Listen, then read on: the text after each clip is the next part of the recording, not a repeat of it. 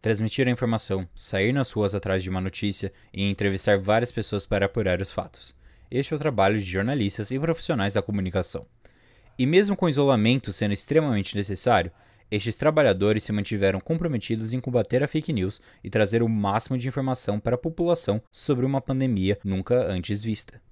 Conheça agora a história de jornalistas que se mantiveram ativos no rastro da notícia para que a desinformação não reinasse nesse período tão sombrio. Olá, eu sou Roberta Jansen, tenho 50 anos, quase 30 de jornalismo. E estou há quatro anos no Estadão, na sucursal do Rio. Meu nome é Edson Veiga, Uh, eu sou jornalista formado, já tem bastante tempo, em 2005 pela Unesp de Bauru e desde 2018 eu moro fora do Brasil. O meu, eu me estruturei aí para viver como um correspondente freelancer de vários veículos. Eu sou Lucas Iotti e este é A Vida Após a Vacina.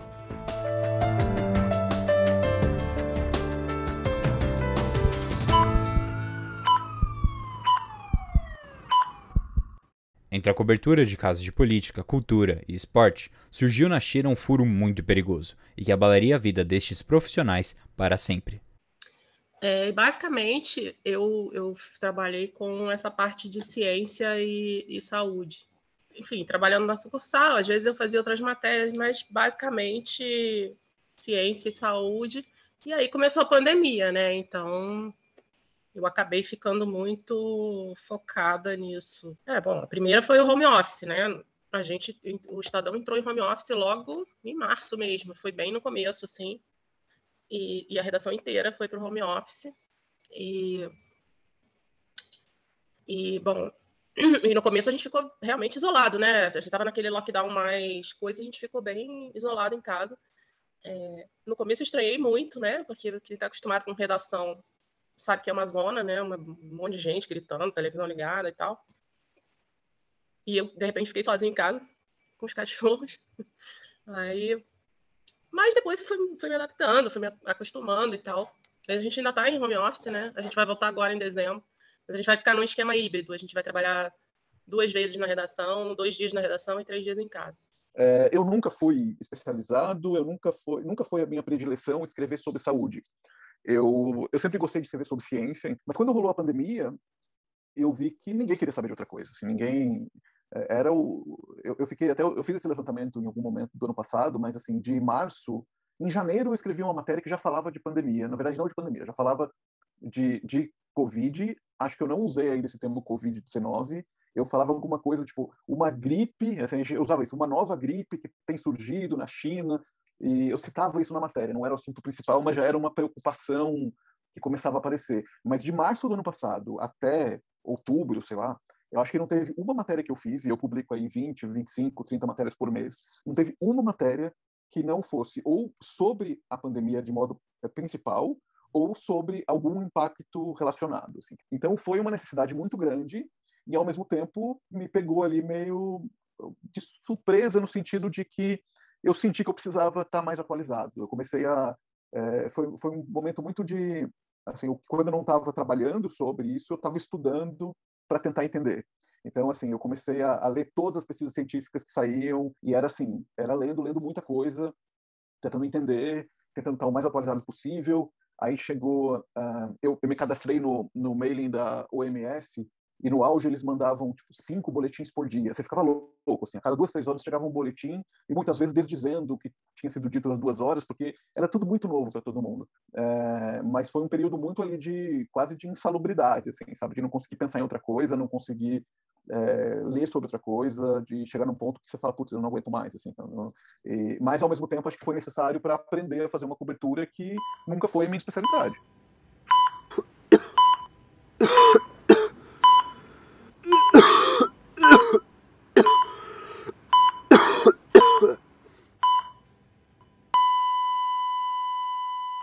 E o método de apuração e comunicação também foi adaptado.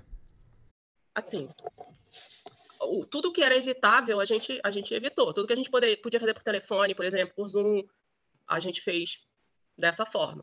Mas, por exemplo, no, logo no começo, é, eu fui para um hospital de, de Covid, porque a gente ia fazer essa matéria, eu, eu queria fazer, eu achava que era importante, então eu fui com todos os cuidados, é, paramentada, né, com máscara, aqueles equipamentos né, que os médicos usam e tal, mas eu entrei numa UTI, eu, eu entrevistei as pessoas, então é, o, o que tudo que era evitável a gente evitava, mas sei lá, era uma coisa que eu tinha que avaliar caso a caso, mas eu, eu imaginava que algumas coisas eu ia ter que fazer e, e aí, bom, uma opção minha, o jornal nunca me impôs nada, mas eu, eu queria fazer, então eu fiz com todos os cuidados, obviamente, todos os protocolos de segurança, todos que os médicos usam, né, mas, mas achei que, que era importante. Bom, o aspecto pessoal eu costumo brincar, e, mas é uma brincadeira com fundo de verdade, é que eu já fazia home office muito antes de ser modinha.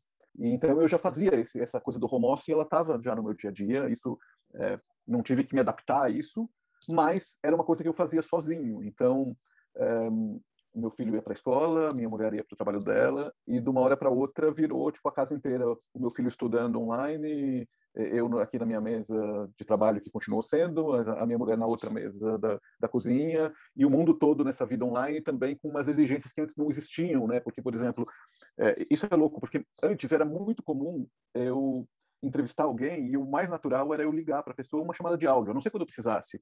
Não era o, hoje o automático a pessoa já vem na, na, na, no vídeo, porque a pandemia naturalizou isso também do vídeo, que eu sei que é mais rico, mas tem hora que tem aquela, aquela estafa mental, né, de telas e telas e então, é, teve essa adaptação pessoal que, que mudou.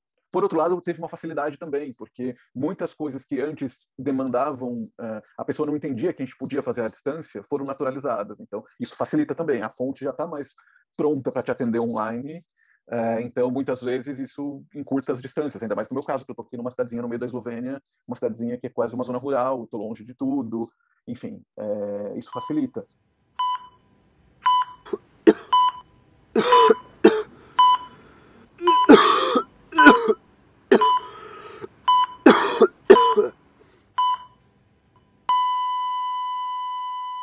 Se manter são tendo que dar números e estatísticas desanimadoras foi uma tarefa difícil.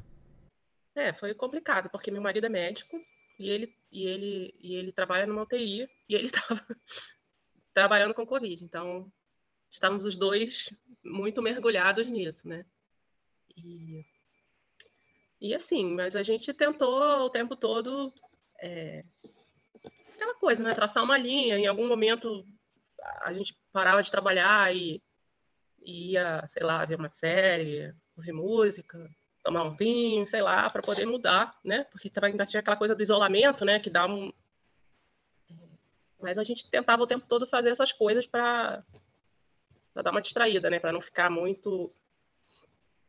Porque acho que para ele ainda era pior, porque ele estava vendo as pessoas, né? As pessoas morrendo e tal, e, e, e aí às vezes ele também nem queria falar sobre isso, porque já era o dia todo aquilo na cabeça dele, né? E aí então a gente tentava sempre dar um, alguma coisa assim que, que, tirasse o nosso foco um pouco.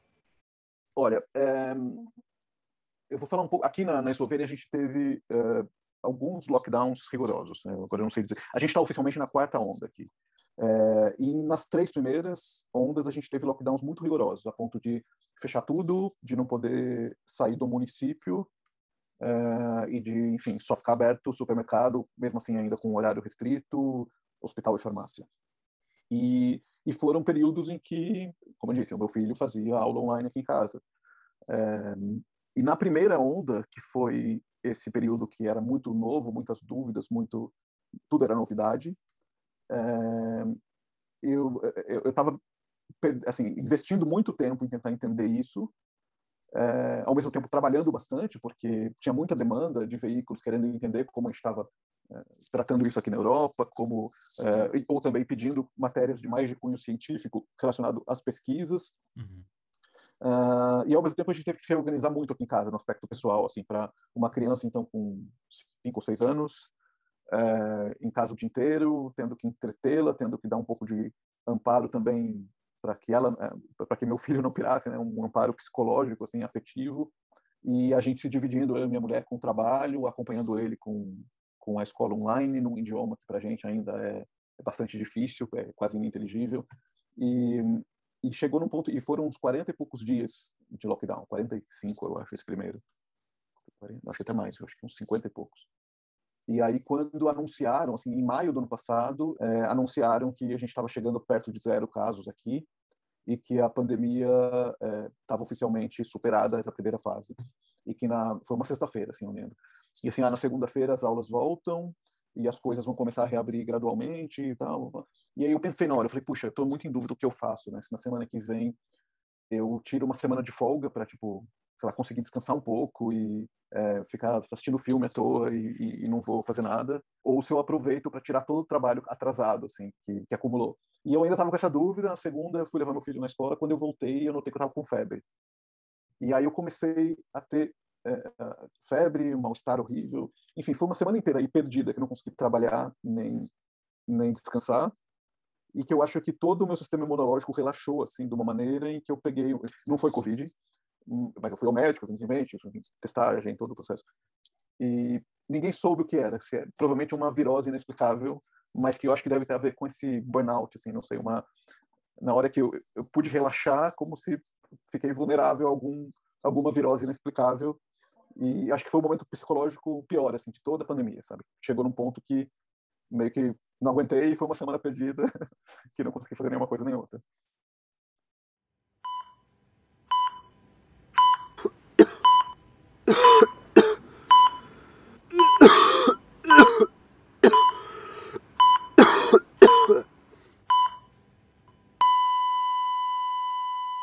E a responsabilidade de ter que trazer várias informações sobre algo totalmente novo naquele momento foi um peso muito grande para se carregar. Isso, isso é uma coisa que, que me preocupava. Por exemplo, vou te dar um exemplo bom. É, quando aquele maluco lá na Europa, aquele médico, agora ele está sendo até processado, né? Mas esqueci o nome dele, mas é um francês, você vai achar fácil. Quando ele falou da cloroquina, por exemplo, e ainda era uma dúvida, né? E ele falou, e aí algumas pessoas ah, ficaram assim, obviamente, os jornais publicaram, não só a gente aqui no Brasil, mas o mundo todo, né? O New York Times publicou. E, e no dia seguinte, estava todo mundo na farmácia comprando cloroquina. E aí, é, aí a ivermectina foi a mesma coisa. De repente, tá, aí um dia você fala de, de ivermectina e no dia seguinte não tem ivermectina em Copacabana, entendeu? Não tinha nenhuma farmácia em Copacabana, não tinha ivermectina. Então, olha o tamanho dessa responsabilidade sabe? É, eu não sei qual é a resposta, porque isso a gente ainda vai levar muito tempo para processar isso tudo, mas é, claro que a gente, a gente tem que dar, a gente tem que publicar as coisas que estão saindo, as discussões que estão sendo feitas, as, as propostas que estão sendo levantadas, mas eu só estou chamando atenção para o tamanho dessa responsabilidade, porque e outra coisa, como era uma, um vírus novo que ninguém conhecia, é, as coisas também mudavam. A própria OMS mudou os seus posicionamentos. É, estudos que foram publicados em revistas científicas seríssimas, depois foram desmentidos. É, então, assim, os médicos achavam uma coisa, depois passaram a achar outra. Uhum. Então tem isso também, e é normal que tenha, né? Ninguém é, é totalmente 100% infalível. E a gente, e a imprensa acompanha isso.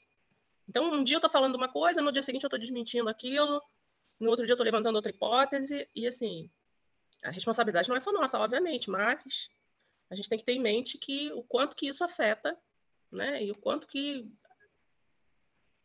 que isso pode ser é, crucial até no desenvolvimento da, da, da pandemia com a população, entendeu? A gente teve, claro, uma parcela muito grande da sociedade que reconheceu, reconhece o papel que o jornalismo teve. Não é à toa que até aumentou na época, se divulgava, né? aumentou a audiência de, de emissora de TV, aumentou audiência de portais, assinatura online de jornais e revistas, no, pelo menos no começo da, da pandemia, tudo eh, teve um interesse. Assim, as pessoas passaram também a acreditar mais na informação qualificada e a buscar no meio daquele caos todo, né? O jornalista ele tem esse papel que é, é, é muito é, fundamental de curadoria de conteúdo também, né? Você consegue hierarquizar as informações e entregar um jornal, um site, é isso, na verdade. É muito mais do que o conteúdo que ele traz, mas é a hierarquia do que é importante. É você falar, olha, isso que eu estou te entregando hoje nesse jornal, é, ou essa, isso que está nessa na home desse portal agora, é o que tem de mais importante para você nesse momento e na ordem, assim, a primeira coisa ali em cima é o mais importante, aqui é o segundo mais importante. E acho que no, na hora do caos ali, da informação, tudo, ninguém sabia para onde correr, muita gente valorizou e falou, não, peraí, para me organizar, eu tenho que entrar num portal que eu confio, eu vou entrar no, no site do Estadão, eu vou entrar no, é, vou procurar na Globo, que tem um jornalismo que vai ser minimamente bem feito, vai ter todos têm seus problemas? Tem, mas eles seguem critérios. É, a pessoa, sem pensar sobre isso, ela sabia que onde estavam as informações confiáveis. Mas isso é culpa dessa polarização toda, desse cenário que a gente tem, e não é só no Brasil, não é, pode estar mais ou menos grave, mas é algo mundial. Uma parcela muito grande se virou contra o mensageiro, aquela coisa, né? Eu não vou, não tenho como, eu não gosto da mensagem, a culpa é do mensageiro, quando na verdade não. O mensageiro está fazendo o seu papel, né? Você não vai, é, enfim, você recebe uma carta que você não gosta, você não vai matar o carteiro, né? Tipo, é, é meio isso, assim. Eu adoraria só dar boas notícias, né? O mundo não é assim.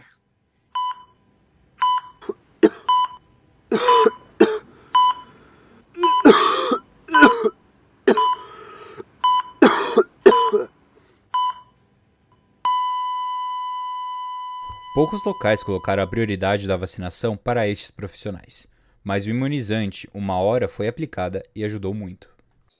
Não, foi. É, eu estava muito preocupada, principalmente com meu marido, né? Que ele estava dentro do, da, da UTI todo dia. E, e, ele foi logo um dos primeiros, né? Porque, porque ele é médico. Então foi. Eu falei, ai, bom, então agora já. Né, ele não vai pegar e nem vai, vai passar para mim. E, porque eu tava, eu tava em isolamento, mas e daí, né? Tava... É, e depois, quando eu fui vacinada também, eu fiquei muito mais aliviada, né? De que, poxa, ai, agora passou, né? Passou, mas é, já dá para dar uma, uma, respirada, né? Já sabe que já sabe que não, talvez o pior tenha passado. Né? Uhum. Pelo menos essa será a sensação. Acho que a gente flexibilizou um pouco, como todo mundo, né? Até na vida pessoal e no trabalho, a gente passou a sair mais, fazer mais matérias na rua, eventualmente, mas, é, enfim, essa flexibilização é normal mesmo, que já era esperada, né? O ano todo passado, acompanhando, né, cada notícia, é, cada notícia de vacina, de avanço, aquela expectativa, né, quando vai ter essa corrida, quase um Big Brother da vacina, né, uma coisa que que nunca se viu antes, né? Tudo sendo desenvolvido e cada passo nessas coisas de fases. A gente nunca ficava sabendo da fase da vacina da gripe, a fase que está a pesquisa da vacina sei lá o quê. E a gente acompanhando tudo em tempo real, né? E aí teve esse lado de acompanhar tudo, e claro uma ansiedade muito grande quando ia chegar a minha vez, porque eu queria muito ser vacinado, entendendo não que eu seria protegido e que ia deixar, não, continuei tomando os cuidados todos, máscara, é, evitando, é, enfim, seguindo as normas é, sanitárias, mas imaginando isso, quer dizer, o único jeito é essa coisa coletiva, né, de da grande maioria imunizada e poder realmente frear essa transmissão. Mas aí aconteceram umas coisas do nível pessoal que é um pouco curiosas, assim, curiosas não no bom sentido, infelizmente, mas é, que me passavam pela cabeça. Primeiro que, por eu estar morando aqui, essa vacina chegou um pouco antes do que se eu estivesse no Brasil. É, então eu tomei minha primeira dose no comecinho de maio. No Brasil, os meus amigos da mesma faixa etária tomaram assim em julho, por aí. Não foi tão antes, mas assim, foi um pouco antes. É, e se eu fosse mais novo, ia ser antes ainda, porque em maio, como eu disse, chegou até abril, estava indo por faixa etária. E chegou em maio, abriu para todo mundo, que foi quando eu tomei. Ah, então, é, eu lembro que eu fui tomar vacina na mesma semana que meu pai tomou no Brasil a primeira dose dele. E foi antes da minha mãe tomar. Isso para mim foi meio louco pensar, né? Falar, puxa vida, pela ordem natural, assim, de idade, de risco, de prioridades, não é normal eu tomar vacina antes do meu, igual o meu pai antes da minha mãe. O normal seria eu chegar na minha vez depois que eles fossem. E, mas, claro, eu não ia também deixar de tomar. Quando chegou a minha vez aqui, eu estava na minha vez, só estava num lugar diferente. Então, lá do pessoal, eu lembro tomando a primeira dose e pensando nisso, né? Falando, puxa vida, tomara que não aconteça nada com minha mãe, porque senão eu vou me sentir indiretamente culpado, assim, porque eu estou tomando a minha vacina antes. É... Ao mesmo tempo, também teve uma história, eu tive uma morte na família por Covid. O meu primo mais velho, ele é, é uma família grande, é, ele, é, ele era quase 20 anos mais velho do que eu, e ele ficou três meses internado em UTI. E quando eu tomei, ele teve Covid em março, então ainda, não sei se, no melhor dos cenários, iria ter vacina antes disso, uma, uma, uma, situação utópica, assim, que tudo tivesse sido acertado na hora certa pelo governo brasileiro e tal, se teria alguma possibilidade de eles ter sido vacinado antes de março. Acho que ia ser bem difícil, por todo o tempo que as coisas demoram mesmo. Mas é, quando eu tomei a vacina, foi naqueles três meses em que todos os dias tinha ansiedade de receber um, um áudio de WhatsApp do médico que mandava para a família e me repassavam falando do estado dele. E aí era meio inevitável também pensar, poxa, eu estou tendo uma chance que ele não teve, né? Estou tendo uma, é, sei lá, eu tenho noção de que com as vacinas em dia, apesar de reconhecer que a vacina é uma coisa muito mais coletiva do que individual, eu sei que as minhas chances de desenvolver um caso grave de Covid são muito próximas de zero. Existem, mas são muito próximas de zero, porque eu estou com as três doses de vacina em dia.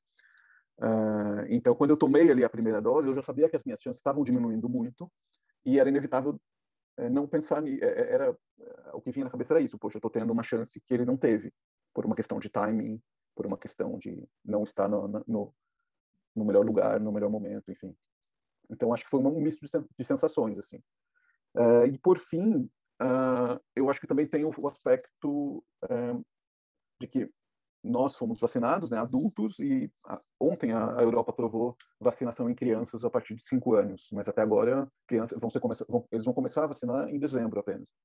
Então a gente tem um filho pequeno que é, também parte dos nossos cuidados se mantinham pensando nele. É claro que em criança é mais raro desenvolver com gravidade e tal, mas não fica aquela sensação que está todo mundo protegido, né? Sempre fica aquela sensação de que ainda tem alguém um pouco mais vulnerável em casa.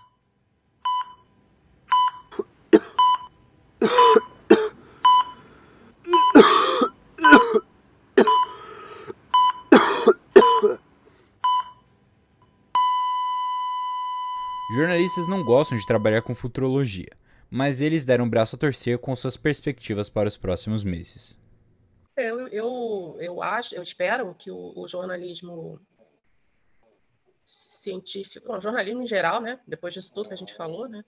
Mas que o jornalismo científico e, de saúde é, seja mais valorizado, porque ele estava bem desvalorizado. E de repente, do dia para a noite, você tinha uma pandemia para cobrir e você descobriu que e agora, né? O que, que eu faço? Eu preciso pegar aquele nerd que fica sentado lá atrás na redação, né? Para ver se ele. Porque, claro, eu vou ter que botar a redação toda para trabalhar nisso, mas e aí? Quem é que vai, vai saber das coisas mais, né? Quem é que já está enfronhado nessa apuração? Como é que vai ser? Quem tem as fontes? Para onde que a gente corre? Aí acho que tiveram que lembrar do, do nerd lá, do fundo, do fundão. Mas, então, sei lá, eu espero que, que se perceba que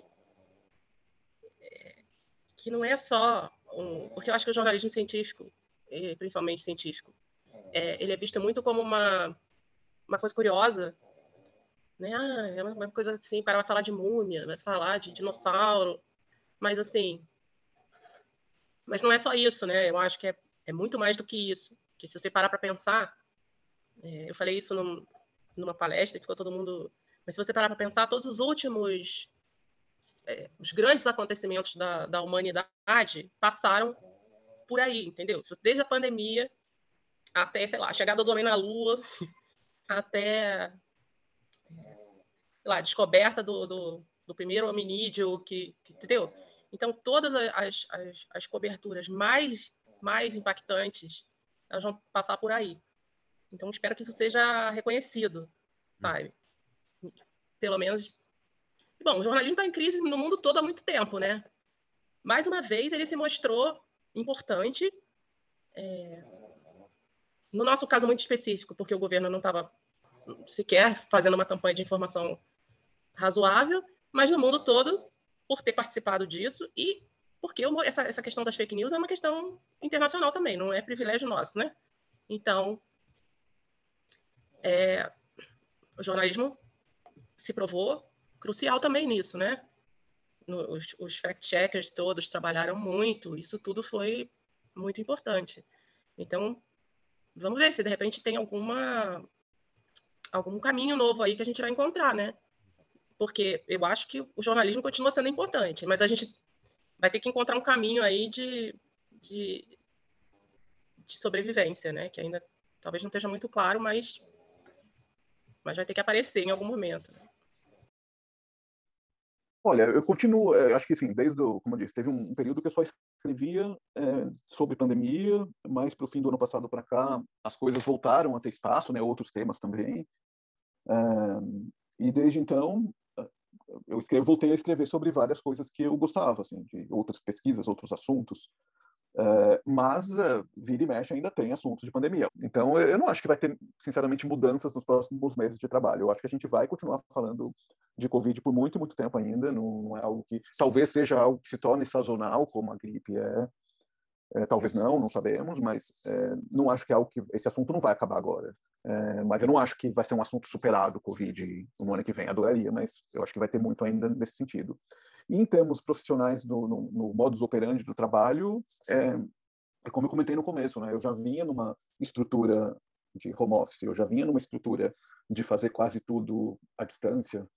É, acho que a principal mudança nesse aspecto foi o contrário, né? Foi porque eu parei, assim, eu tinha uma estrutura de home office, mas eventualmente eu viajava para fazer uma coisa ou outra. E, e, desde que começou a pandemia eu não fiz mais nada praticamente presencialmente. A gente acabava sendo é, demandado também para circular, né? E isso parou de acontecer. Então, a expectativa talvez é que isso aos poucos volte, né? Com, agora com os protocolos, as coisas ficando um pouco mais controladas e a gente sabendo também um pouco mais como, como lidar né? com, com a circulação dos vírus.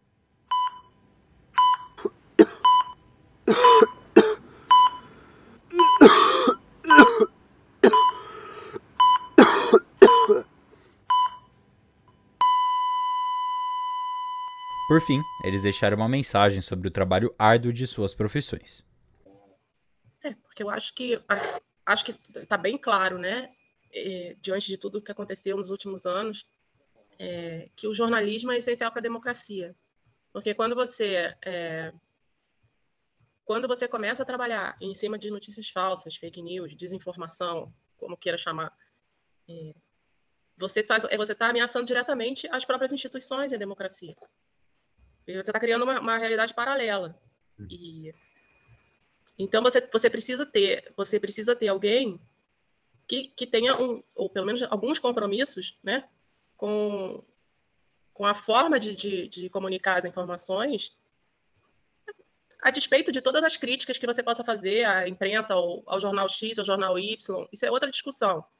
Mas profissionais que sigam determinadas regras sabe? Porque senão tudo vira um, um, uma loucura, porque você começa a conversar, você tem pactos sociais para, por exemplo, ah, a ciência porque o cara publicou numa revista importante, porque o cara é um cientista renomado, porque então você parte do princípio de que isso está tá correto. Então você tem determinados pactos. Se você para de ter, como quando você começa a divulgar fake news, aí você é, a Terra é plana ou sei lá o quê, então você você perde completamente as referências, né? Porque você perde a capacidade de dialogar, inclusive. É, então, acho que o, o, jornalismo tem essa função, que é crucial. E o jornalismo científico também, né? Porque, mais ainda, né? A gente não pode se perder no, no... A gente tem que se manter firme nesse, como é que o pessoal chama de dois ladismos, né? Porque o jornalista tem que ouvir os dois lados. Mas a gente tem que pensar em que algumas coisas não têm outro lado. Então, assim, a Terra é redonda, não tem outro lado, entendeu? Você não vai ouvir outra pessoa para dizer que a Terra é plana. Uhum. Então, esse, esse, pacto tem que estar bem claro. Não, eu sigo a ciência. Eu sigo o consenso científico. Então, não existe esse outro lado. Existe outro lado para outras coisas, mas não para isso. E é isso que vai dar o parâmetro da, da e que vai fazer a diferença da imprensa tradicional para qualquer pessoa que esteja escrevendo qualquer coisa nas redes sociais, entendeu? eu acho que a principal mensagem hoje é, é, é porque a gente vive uma, uma infodemia, né, como se diz. Essa, essa que é, talvez seja até mais grave, é, certamente é mais grave do que a pandemia, porque contra contra ela a gente ainda não sabe como resolver. A pandemia a gente não consegue ainda, mas a gente sabe que tem as vacinas, que tem, a gente sabe o que fazer, né? Mas é, a gente está falando aí de fake news como nunca antes, a gente está falando de desinformação, a gente está falando de, de e até mesmo de, de, de, uma, de um falso jornalismo também, né? De alguns é, sites e, e fontes é, e canais de YouTube, sei lá, que é, propositadamente desinformam com base só no clique, na audiência e na, na monetização. E isso, na verdade, ele deixa na, na, verdade, o, o problema é, é, justamente esse, né? Que o, o jornalismo, ele, o jornalismo sério, baseado é, em todo o método consagrado do jornalismo, é claro que ele também tem erros, a gente não é perfeito, mas ainda é o método menos suscetível a erros, é, é o método mais é, próximo do, da informação que precisa ser divulgada, é mais próximo da, do que realmente as pessoas precisam. E, ao mesmo tempo, baseado nesses critérios do que é informação, é, esses critérios até de, de cidadania mesmo, de, de, de, esses princípios de, de utilidade pública.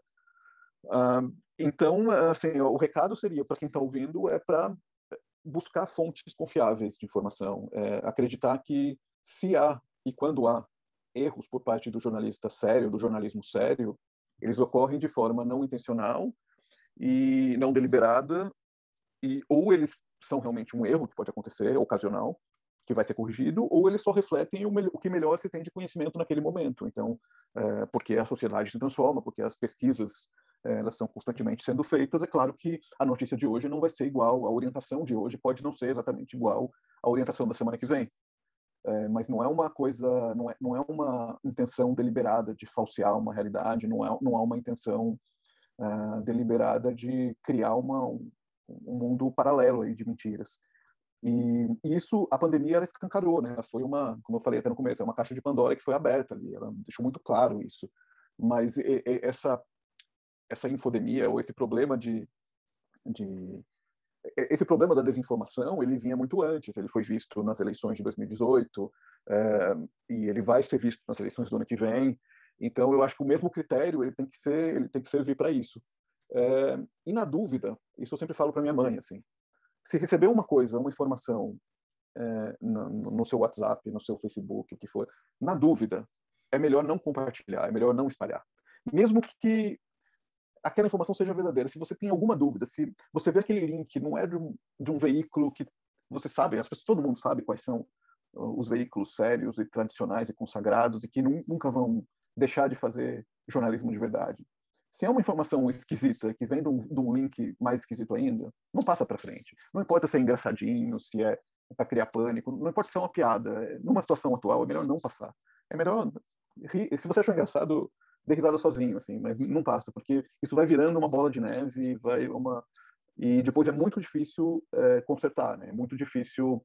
É, no fim, a desinformação ela, ela traz muito, é, ela mata também, em última instância, ela causa um efeito social desastroso e eu acho que é o grande mal do nosso tempo, assim, um problema que já vem desde 10 anos atrás, só vai se agravando e em uma redação jornalística certamente vai ser o ambiente com o menor número de mentira por metro quadrado de todos os lugares. Então, eu acho que isso diz muito sobre a, a nossa profissão, né? Porque é, tirando exceções raríssimas, é, é muito para a gente é uma questão de princípio fundamental essa busca pela verdade, mesmo que a verdade, enquanto conceito filosófico, seja uma coisa tão inatingível e tão é, difícil em si mesma, mas a verdade no aspecto prático, que a gente está simplificando aqui, bem como um jornalista faz, é simplificando um conceito para que todo mundo entenda, essa verdade simplificada, essa verdade prática, pragmática, ela é nosso objetivo em última instância. Quando eu estou contando uma história, eu não quero, eu quero que todos os detalhes dela sejam compatíveis com a realidade acontecida.